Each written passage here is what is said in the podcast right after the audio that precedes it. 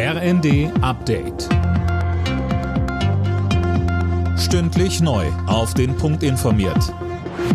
Ich bin Daniel Stuckenberg. Guten Tag. Nach teils chaotischen Szenen in der Silvesternacht in vielen Großstädten wird wieder über ein Böllerverbot in Deutschland diskutiert. Vor allem in Berlin wurden Einsatzkräfte von Randalierern attackiert.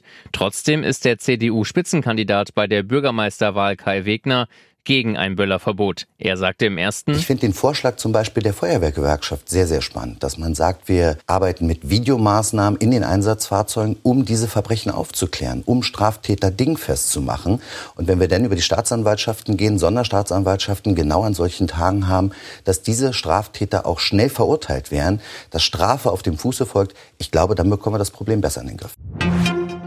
Eine Verteidigungsministerin, die sich für den Krieg bedankt, weil sie dadurch tolle Gespräche hatte. Das ist nicht tragbar, heißt es von der Union. Anlass ist ein Instagram-Jahresrückblick von Christine Lamprecht. Die Ministerin werfe damit ein schlechtes Licht auf ganz Deutschland.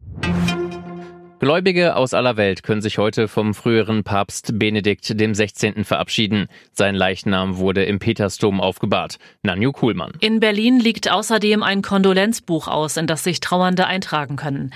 Am Donnerstag hält Papst Franziskus dann eine Trauerzeremonie.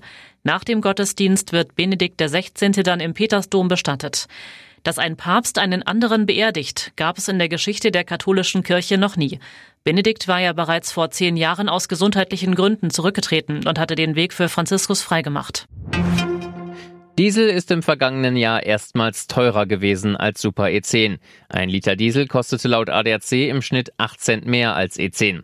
Der Autoclub sieht ein erhebliches Potenzial, Diesel günstiger zu machen.